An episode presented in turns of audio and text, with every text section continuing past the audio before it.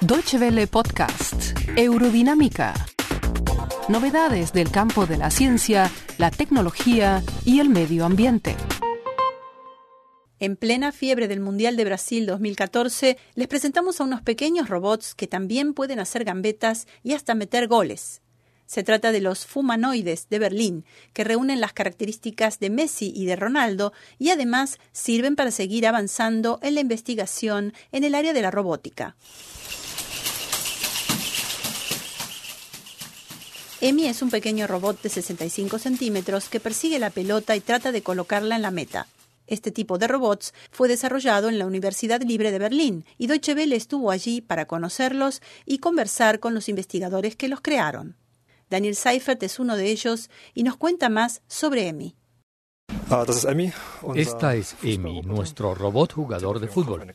Tiene una cámara en su cabeza con la que puede ver la pelota, el arco y lo que lo rodea, y así decide en qué dirección moverse y a qué arco debe apuntar. El científico explica que hace pocos días Emi sufrió una lesión durante un torneo abierto en Irán. Los fumanoides son muy exitosos en el fútbol. Ya salieron dos veces vicecampeones del mundo y son campeones también en Alemania. El profesor Raúl Rojas es mexicano y dirige el grupo de trabajo Sistemas Inteligentes y Robótica de la Universidad de Berlín. Según él, es importante que los robots no sean solo instrumentos de juego, sino que la investigación científica sirva para avanzar en el desarrollo de los mismos. El primer mundial de fútbol para robots se jugó en 1998 en Japón. La idea era investigar problemas informáticos difíciles de resolver cuya solución podía aportar conocimientos para construir robots que cumplieran una tarea, como por ejemplo un robot que ayudara en las tareas del hogar. Sin embargo, se enfrentan a diferentes desafíos al tratar de imitar el comportamiento humano, dice el profesor Rojas. Los seres humanos estamos acostumbrados a caminar sin que tengamos que pensar para hacerlo. Eso es muy difícil para los robots porque no tienen percepción corporal, les faltan sensores para eso. Otro obstáculo para los fumanoides es mantenerse en movimiento y poder ver por dónde van corriendo desde las imágenes que les transmiten las cámaras de video que tienen instaladas. El segundo desafío es que los robots tienen cámaras de video y con ellas tienen que reconocer su entorno, saber desde distintas perspectivas dónde está la cancha, dónde están la pelota y el arco, y eso con una tarea compleja porque la cámara se mueve hacia arriba y abajo con el movimiento del robot. Los conocimientos que los investigadores obtienen gracias a los pequeños robots futbolistas también podrían ser de provecho para la industria. Muchas de las tareas, como la coordinación de un equipo, el reconocimiento del campo de juego a través de una cámara o la planificación de actividades, también podrían ser llevadas a cabo por robots.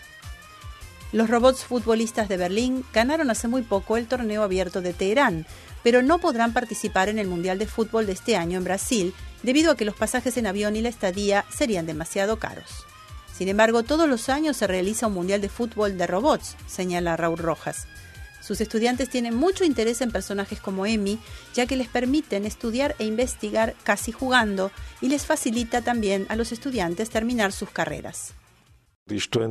Los estudiantes escriben sus tesis sobre la investigación con los fumanoides y eso es muy positivo porque les da la oportunidad de programar de inmediato sus robots y de ver cómo funcionan con éxito, cómo el robot corre por la cancha o mete un gol. Así se combina el juego con la investigación científica.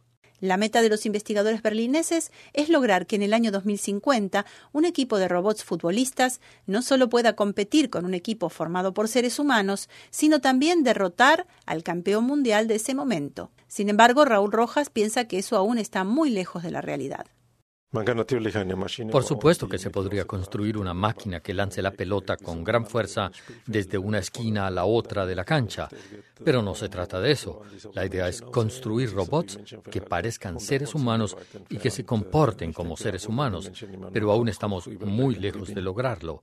Los jugadores humanos les ganarían sin duda cualquier partido de fútbol.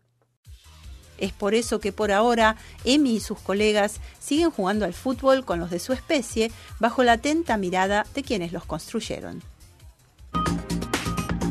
Muchas gracias por su atención. Más informaciones sobre nuestros contenidos en nuestra página de internet www.de y en Facebook y Twitter.